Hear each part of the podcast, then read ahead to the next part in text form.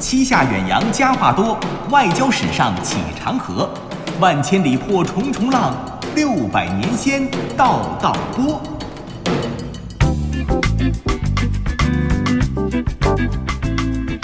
历史也是知识，观点也有笑点。欢迎收听小型对谈脱口秀，藏也藏不住。各位好，我是李晓东，坐在我身旁的依旧是滴川。大家好，我是刘滴川。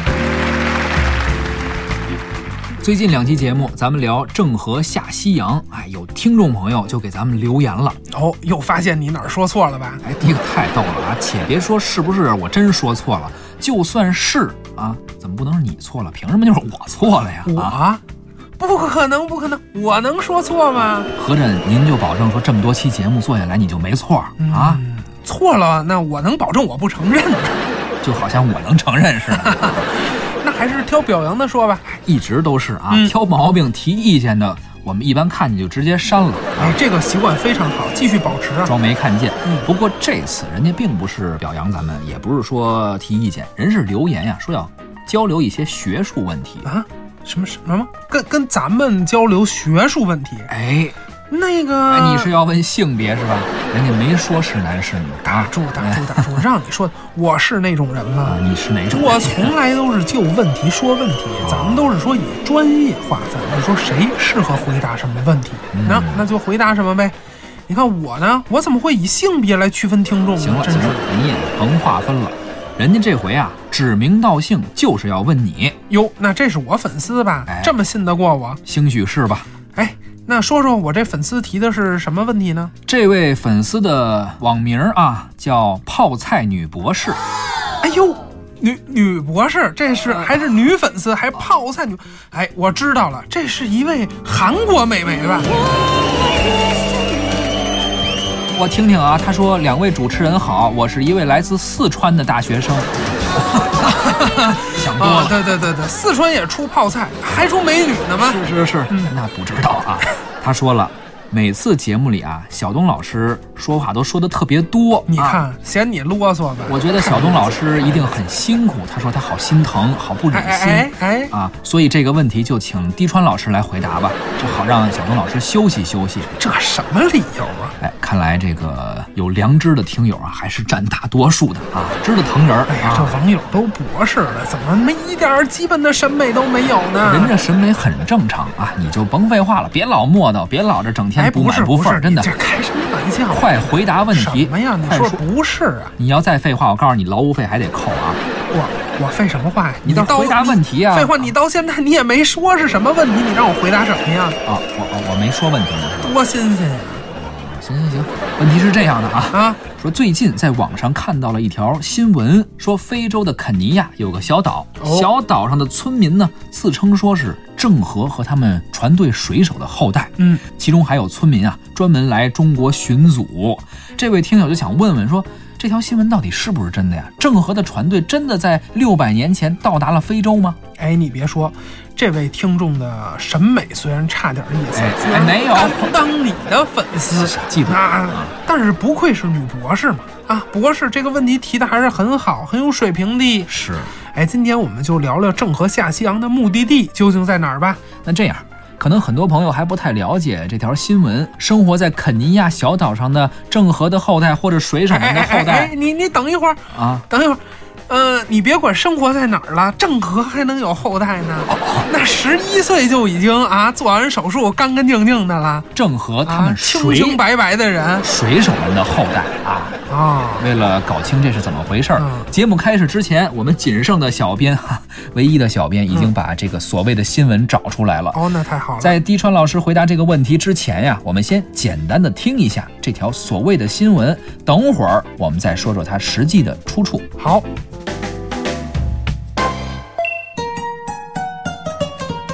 肯尼亚拉姆群岛的帕泰岛有一个中国人族群，据说是明代郑和下西洋船队留下的船员后代，被当地人称为法帽人，当地语就是死里逃生的人。传说很久很久以前，法帽人的祖先乘船从中国来，由于有艘船只遇到海难事故，幸存的船员逃到了岸上才活下来。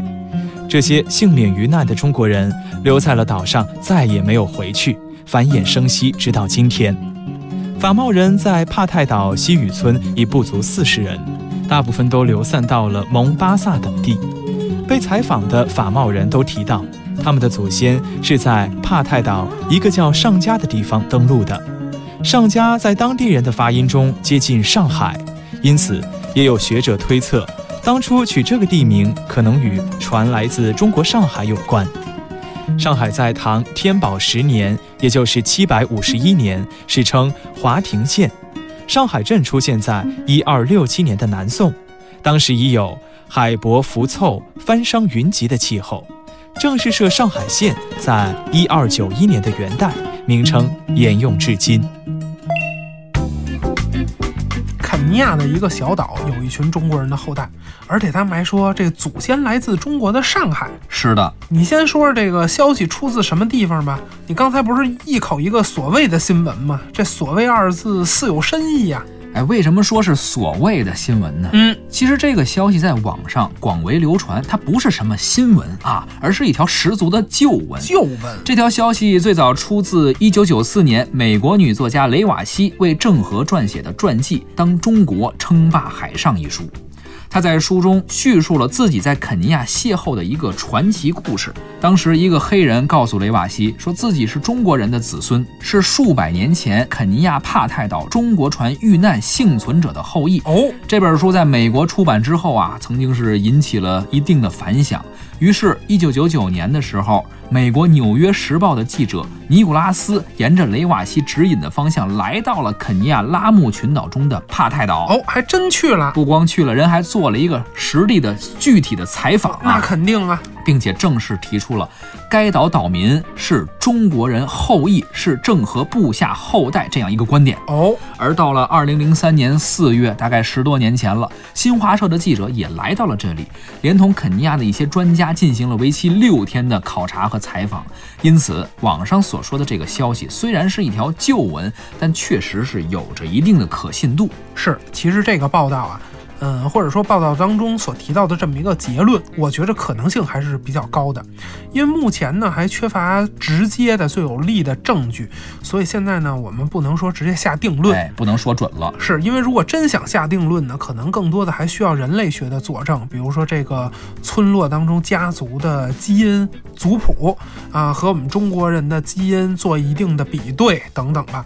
但是为什么说它可信度比较高呢？主要原因是郑和下。西洋，其船队抵达东非，这确实是一个不争的事实。就是说，他们确实是来到过东非。那他有什么具体的依据吗？比如说，我们中国美术史上有一幅画儿非常的有名，叫《瑞应麒麟图》啊。这幅画呢，今天保存下来的有很多个摹本，但其中呢，这个原装正品正版的啊，现藏于台北故宫博物院。这就是一个画轴，这画轴名为什么呢？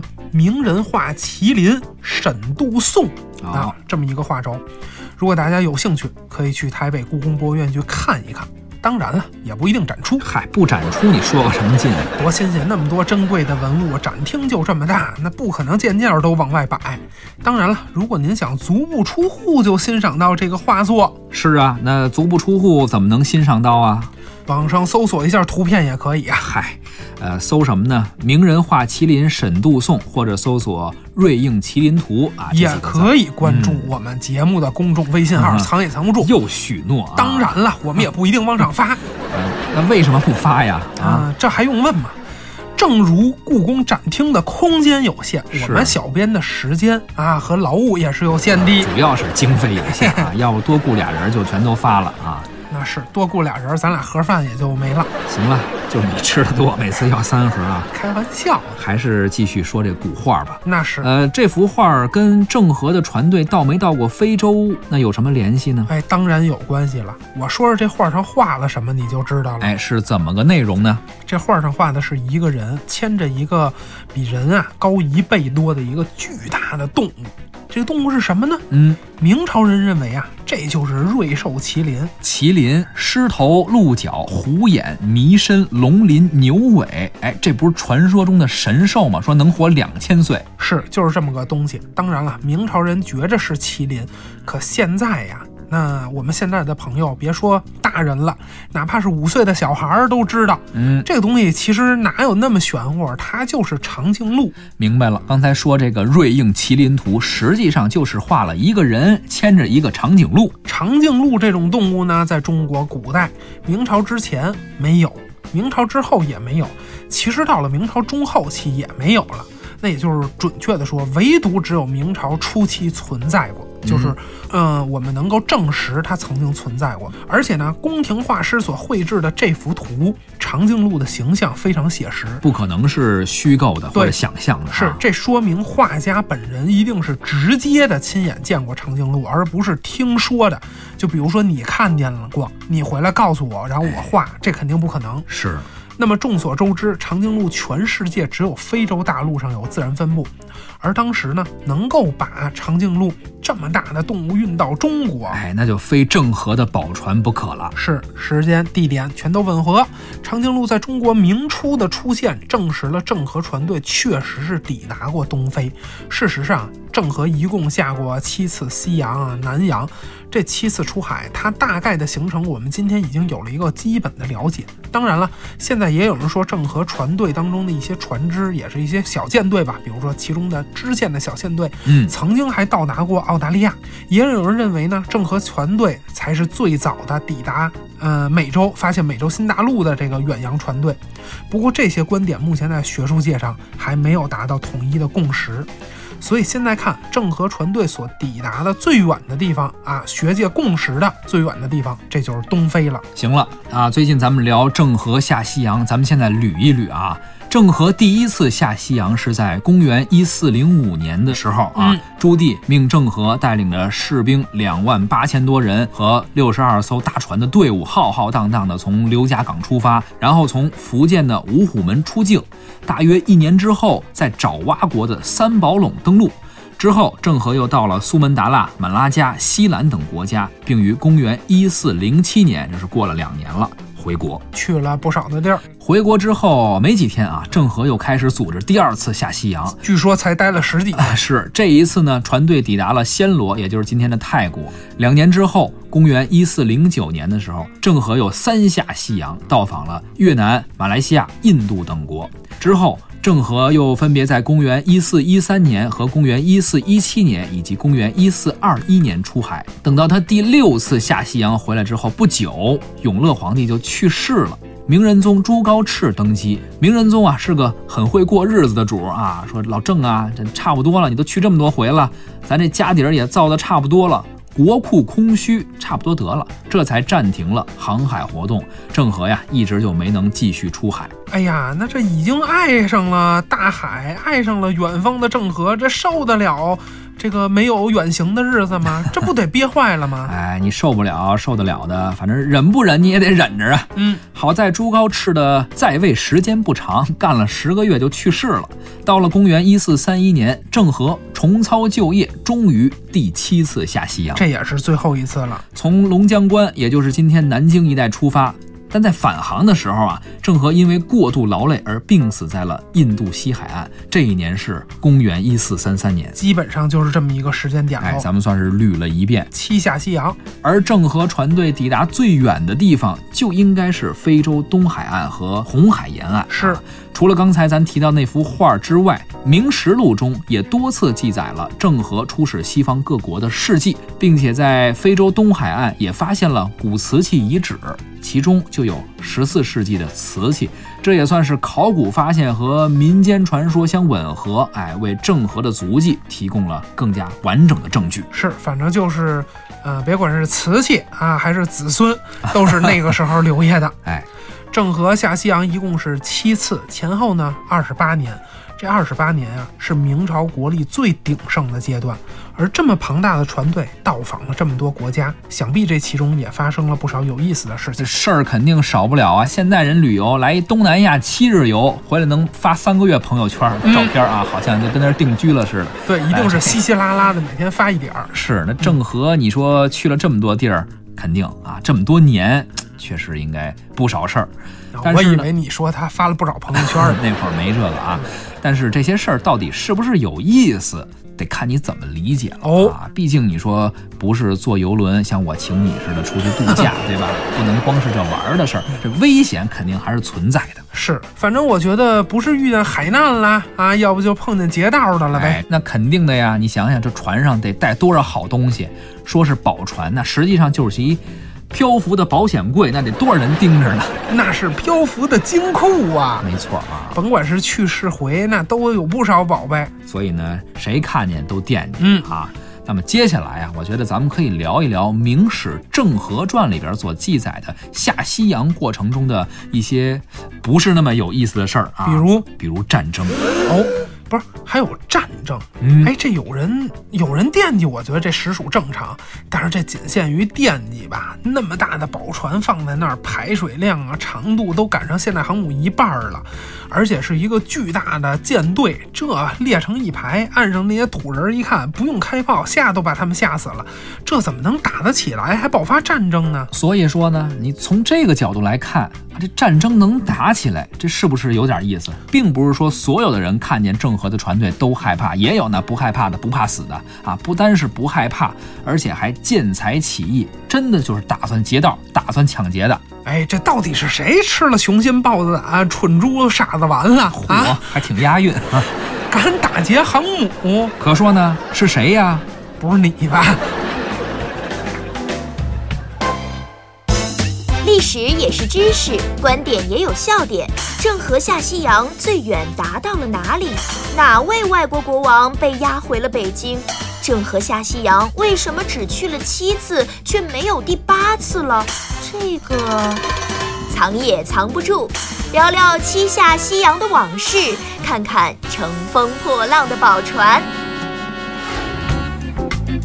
郑和船队七下西洋一共是历时二十八年，这二十八年啊，绝大部分的国家见着船队立刻臣服啊。是不臣服呢才缺心眼儿呢，是打也打不过你，臣服了您还能给我点赏钱，何乐而不为呢？这咱们之前也提过哈，其实就跟欧洲殖民不太一样，截然不同了啊欧洲殖民到非洲、美洲啊，当地人打不过他们，欧洲人去了是为了抢夺黄金、白银和农产品等等。还有抢人，是，但是明朝出去真的是当散财童子，那你臣服于我，不是不是，啊怎么是散财童子呢？这明明就是一个散财的财神。我还说小了是吧？对呀、可是你说怎么还能打了一场对外战争呢？怎么就打起来了呢？嗯，这事儿什么时候啊哎还得从大明永乐六年的九月说起。郑和的船队到了古国西兰，也就是今天印度东边的斯里兰卡啊。哦 西兰斯里兰卡这个我们都知道，这不爱喝茶爱喝茶的朋友肯定都知道，是有一种红茶啊，畅销全世界，啊，叫金骏眉。哦当然了，跟这没关系啊是然后我们说的是什么呢？西兰红茶，说的好像咱们都喝过似的。西兰红茶还是喝得起的，是啊。啊。这个西兰红茶的产地啊，就在斯里兰卡。斯里兰卡古称西兰，红茶很早就出口了，嗯所以呢，这个红茶的名字还用了它原来国家的名字，也叫西兰红茶。那斯里兰卡呢，其实我们并不陌生，这也是一带一路的沿岸国家嘛。没错，呃，当年呢，郑和到达了西兰，西兰国王亚列苦奈尔非常的高兴啊，一点儿也不苦了，上就是变乐奈尔了 对对对，说老郑啊，早听说你要来，你看看，哎呀，这是我给永乐皇帝准备的礼物，您赶紧帮我给送过去。反正就是说，意思就是说，这个礼尚往来，你赶快，你你带什么赏赐了？快快快，赶快给我，都等不及了，我都饿死了。重要的是这个啊，你说这西兰国王心里就想，我这都揭不开锅了啊，嗯所以显得热情点儿，非常的谄媚。谄媚。哎，还一定要邀请郑和去他的皇宫参观游览一下。呃，五 A 级景区吗？这郑和也很高兴啊，所以呢也就没加小心。嗯可是万万没想到，哟，盛宴招待之后，这国王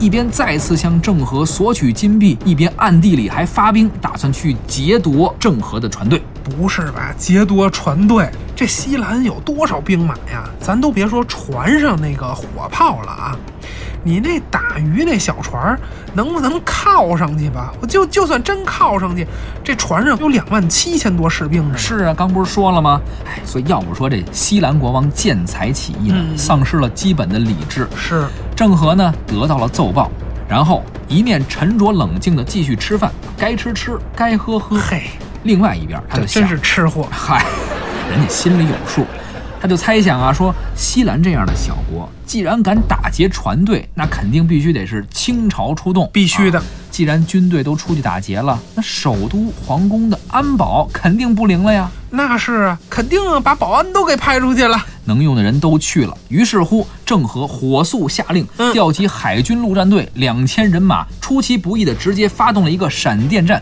奇袭西兰首都。哎呀，这是斩首行动啊！反观西兰那边啊，领兵打劫船队的将领，听说啊，明军回攻我都城了，赶紧下令撤兵回救一下吧。可是嗯为时已晚，晚了，哎，郑和的军队早就已经擒了国王和他的妻子、官署等等这些人吧，同时还在半路设了伏击，杀了一个回马枪，又把西兰那些主力军啊给打个溃不成军。哦，我发现一问题啊，嗯，我估计他们国家，他们国家可能也没有两千人，就这些人全被端了是吧？我估计可能是。哎，反正就是怎么说呢？最后怎么办吧？哎，西兰国军队只能向明军投降。哎呀，如此说来，这明朝是不是就是把西兰给彻底占领了？啊，那倒也没有啊，嗯就是就这点红茶和椰子，可能还留不住明军的主力，人家还是有啊梦想和远方的嘛，不能贪图这点红茶。那是还得回老家吃好吃的呢。咱们说这个沿岸都有好多好吃的，是前两期刚说完。战斗结束之后，郑和呀当场就释放了投降的军队。哎，那是得释放啊，要不带着还得管饭。嗨，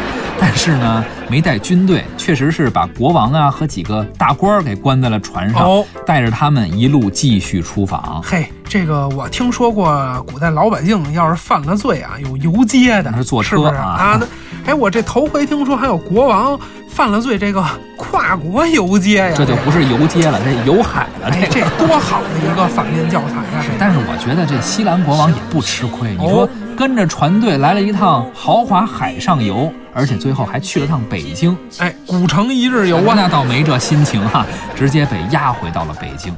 永乐皇帝为了显示泱泱大明的气度，下令说赦免西兰国王的死罪，放他回国。打这天起，西兰就成了明朝的属国。哎，郑和下西洋俘虏西兰国王的这件事儿啊，让我想起了一些问题。那、什么问题？你看啊，郑和下西洋单就航海史而言，它的意义是非常重大的。这不仅仅是我们中国人自己认为啊，西方也好，全世界也好，都普遍承认它的意义。毕竟郑和下西洋的行程长、规模大，这是不争的事实。没错，可是郑和下西洋对于中国也好，对于世界也好，它的意义似乎远远没有后来呀达伽马、麦哲伦、哥伦布他们这些远洋航行要大。那后者呢，无论是出于淘金热，还是出于虔诚的宗教信仰传教，他们的远洋航行其实是直接的促成了资本主义世界市场的形成，直接推动了资本主义的发展，是现代社会、现代文明的重要开端。那当然可是郑和下西洋显然没有实现这一切。是单就航海啊，郑和下西洋是成功了。嗯，可是对于文明的推进，这场航海酷似好像没取得什么成就啊。当然了，这个取得没取得这些成就啊，也不太好说。但可以肯定的是什么呢？它没有获得欧洲远洋航行那么大的附加值。其原因呢，当然现在看是多方面的。不过有一点，在我看来啊，郑和下西洋就是建立以大明朝为中心的东南亚、南亚，呃，东非新秩序。当然了，东亚就不用说了，下不下它都一直是。是，这个政治经济秩序本身其实还是具有一定现代意义的。那当然了，如果没有这次远航啊，没有海上丝绸之路，单靠走陆路，依靠传统的陆上丝绸之路的亚欧大通道，这些国家与明朝之间啊和中国之间是无法这么全面的相连的。嗯，而且除此之外呢，明朝确实也是有意要建立一种新的秩序，只不过这种秩序更多的不是经济上的，而是政治上的。这个和欧洲的远洋航行、地理大发现的成果是截然不同的。哎，这个你具体说说。啊，咱们提到这三次战争啊，或者说比较大的战斗吧。刚才说了，其中有一个就是俘虏获西兰国王嗯西兰国王啊，这是典型的一个自卫反击战。毕竟人家先要打咱们嘛，啊，是是让咱们去反击。嗯它的政治意义呢还不算太强，但是另外两次战争就非常能说明问题。哦，一次呢是近些年咱们提到啊，看到次数可能比较多的郑和俘虏陈祖义之战。哎，这个陈祖义是东南亚海盗界的大佬啊，哎，你了解哈？我了解他干嘛？近年无论说是索马里海盗盛行，还是加勒比海盗热播，哪儿跟哪儿？这个陈祖义总能出来蹭蹭热点。呃，这陈祖义呢，实际上是个土生土长的明朝人，明朝人，祖籍在广东潮州。明洪武年间，他就逃窜到了南洋，盘踞在马六甲海峡，也就是今天的新加坡、马来西亚一带当海盗，并且呢，海盗的规模是越做越大，哦，海盗集团是越来越厉害，成了东南亚振聋发聩的海盗集团大佬。十多年的时间之内啊，集团成员上万人，战船有数百艘。嚯，那这可比加勒比海盗跟现在索马里海盗厉害多了。是啊，而且他这数百艘战船可不光是盘踞马六甲。不光是打劫这里边的过往船只，那他还去哪儿呢？他的战船最远啊，往北吧，能打劫到日本，嚯，东边能到台湾。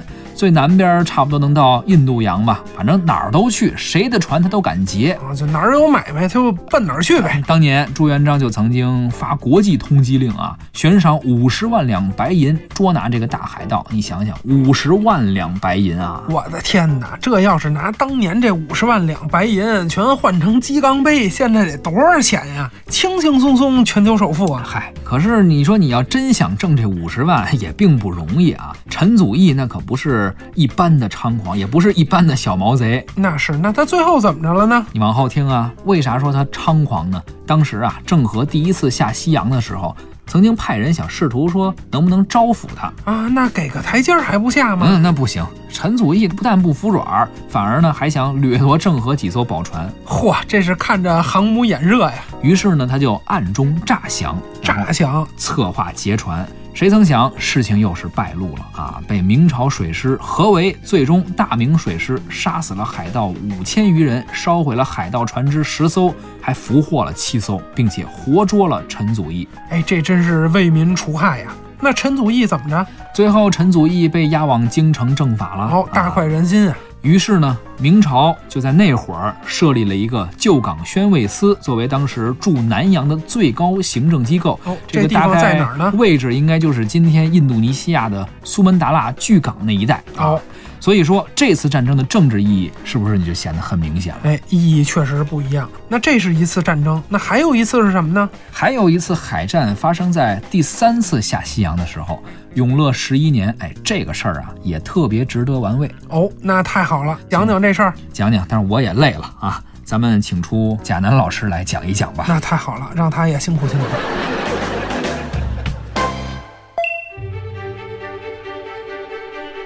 永乐十一年十一月，郑和水师三下西洋，船队抵达今印尼苏门答腊岛时，北王子苏干次正策划杀主自立。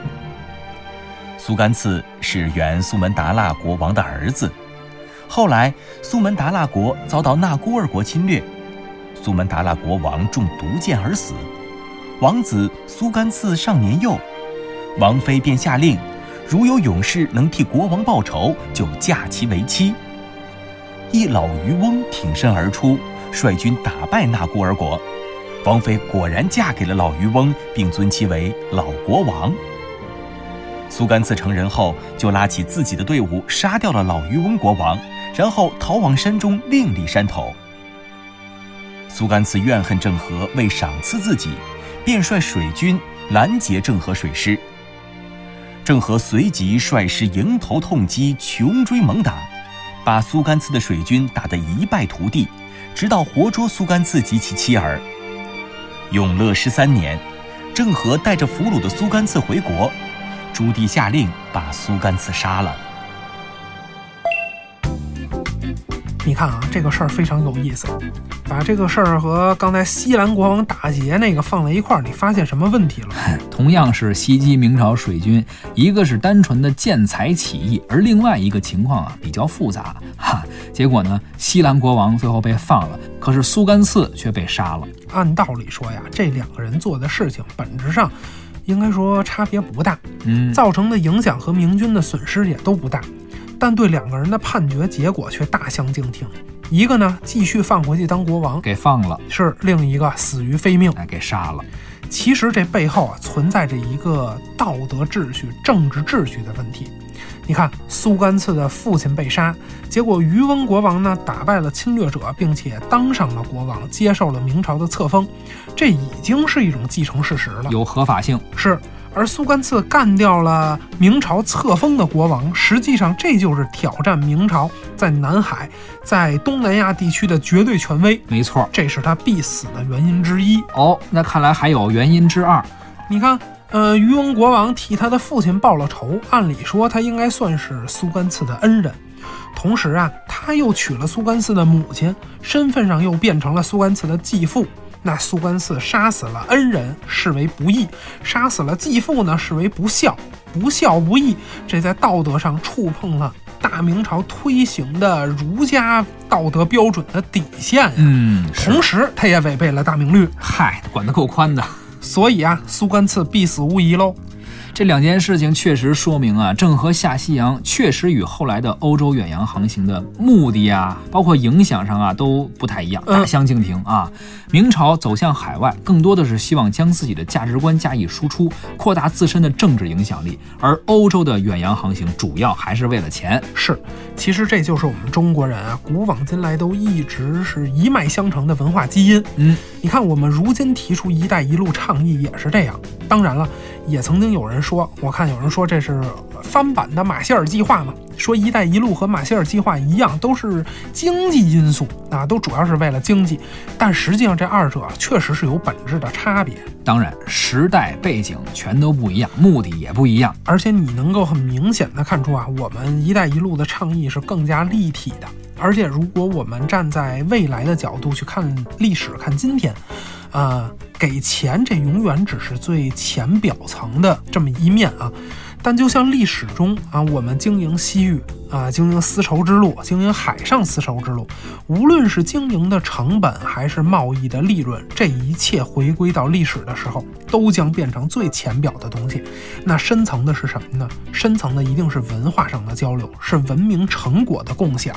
哎，这就像敦煌，你说敦煌是中国的吗？敦煌当然是中国的啊，地理意义上。可是，在敦煌，我们能看到多少印度文化，多少犍陀罗文化，包括波斯萨珊文化，嗯，甚至到了近代，我们又看到了多少来自日本的、美国的和欧洲的人啊，去研究它、传播它等等，是，这都是多元文化的交流啊，这是文明的产物。今天呢，或许世人更关注经济，更多的看到的是啊，有多少钱，多少航母啊。可是若干年之后，甚至说几百年以后啊，再大的航母也终将归于历史，或者说归于大海。嗯，就像郑和的宝船、郑和的舰队一样。但是等到那个时候，我们或许能够看到更多的，呃，像敦煌一样的这样的文化载体耸立在戈壁滩上。文明的成功才是不沉的航母。没错，海阔天空的聊了一圈啊，基本上算是给郑和下西洋这个主题做了一个了结。哎，不对，等一下啊，我突然想到了，还得补充一句。你一贯废话非常多。这郑和下西洋为什么停止了呢？后来以至于现在保存下来的史料都非常少啊。我们看明史，郑和下西洋这么大的事儿，最后几行字草草带过了。没错。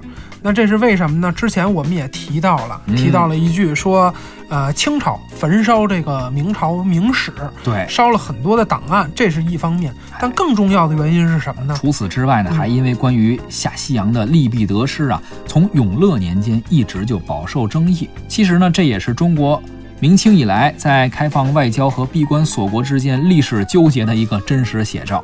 永乐皇帝和郑和先后去世以后啊。反对派的声音就占据了上风，所以说下西洋的这个活动就停止了。哎，那史料为什么那么少？这还没有说呢。这主要是什么原因呢？明英宗的时候啊，有人又鼓动说，要不然搞一搞下西洋啊。哦，结果呢，兵部侍郎刘大夏说这不行，说您别重蹈覆辙了，赶紧劝明英宗说别再整这个下西洋这些事儿了啊。这是弊政，弊政啊，折腾不起。于是他就自作主张，一把火烧了郑和船队的所有资料，包括什么航行图啊、史料这些。全给焚毁了！哎呀，一把鼻涕一把泪，就劝谏皇上。好嘛，这可真是一位忠臣啊！说您别去，不光是断了皇帝的念想，还把历史真相也烧了。你想想。航海图资料都没了，相当于就是把攻略都给毁了。这游戏您就别玩了。确实是下西洋的历史啊，也永远成了历史。其实关于郑和下西洋的故事还有很多有趣的事情，嗯，还有很多值得研究的地方。嗯，但是呢，时间有限，我们就没法再更多说了。行，以后有机会呢，咱们继续分享。好，您可以关注微信公众号“藏也藏不住”，或者下载中央人民广播电台的官方音频客户端“中国广播 APP”，收听我们更多精彩的节目。小东和滴川代表我们的节目演播，陆凯、贾楠、张倩，感谢您的收听，咱们下期再会。再会。古代这个渔民捕船，出门之前啊都拜妈祖。什么叫渔民捕船呀？程咬金骑的呢是铁脚早溜驹马，别铁脚，铁脚小脚铁脚，我天哪，还不得驴呢？也说了那么多古代的名马和跟马相关的知识吧，我估计大家听着可能有点累了啊。啊，那就洗洗睡吧。别别，洗洗睡之前，咱先欣赏一京剧小段啊，《秦琼卖马》的选段，然后呢，咱们再洗洗睡了。哦，然后别别，你你 自己洗洗睡吧，你别拍我一下，不是。昨儿还好好的呢，就啊昨天撞的下班儿啊！哎，我就说不宜出行吧啊。怎么着，人没事儿吧？没事儿，我这不是上班来了吗？这坚持的，谁的责重任呀？伤不上火线啊，重不伤上不上火线，你轻伤您都不上，我看。哎，咱们一下就想到西重造车了吗。那是这个西纵，这个西重造车是源头啊。哎，但以前我们说的那都是西纵。你刚才诗背在哪儿了？诗啊，对，对对，你看到我眼里了啊，你看到我眉里的啊啊，讨厌啊，你看到我眼里的美丽王国吗？我都快渴死了，知道吗？啊，我都要改名叫刘德水了。得不着、啊。这个你等会儿你也真够可以的了。有一个电影叫什么来着？你得水吧？啊，刘德水。还没开始踢呢，我估计在床上，在床上还没开始踢呢，我估计在船上这球员就得退了役啊。当时的水兵能站着走路，当时的水兵肯定能站着走路。当时的水兵吃的饼干啊，那饼干都能站着走路。今天我们一说老鼠，一定会想到猫。嗯，今天我们一说老鼠，一定会想到猫。今天我们一说到捕鼠啊，一定会想到猫捕鼠。好，我都多长时间了，我还在这稀里哈啦。哎，我都。稀什么哈啦？哎，等等等会儿吧，等会儿吧，都多长时间了，我还在稀哈拉，我这还转不。哎，等会儿，等会儿，这都多长时间了，我还在撒哈拉沙漠里转悠着呢。所以，坚决支持新闻出版广电总局。一铿锵了就读不对。所以坚，所以我们坚决拥护新闻出版广电总局二零一四年出台的相关措施，确实应该对这些劣迹的艺人，确实。圆不下去。确实应该让这些劣迹的艺人，你是不是有什么劣迹呀、你自己都念不下去了。确实应该让这些劣迹的艺人远离公众视野。行了，我刚才坚决拥护完了，你不拥护一条吗？嗯，你代表我们就拥护。那长四十尺，那长四十四尺四丈，阔一十十四丈四尺，啊，阔一十八尺，这什么概念？一十八丈。您 这个一十八尺没什么概念，阔，那是一模型啊。那真窄，是，阔一十八丈。好吧，那本期节目就是这样，欢迎您收听本期节目藏一藏。好吧，本期节目就是这样，欢迎您关注节目。本期节目就是这样，欢迎您关注节目公众微信号“藏也藏不住”，下载收听，或者嗯，或者下载中央人民广播电台官方 APP“ 藏也藏”。您给给您开 APP，大哥，你求求你了，你这把刚那段讲回来了，我求求你了，太动你了。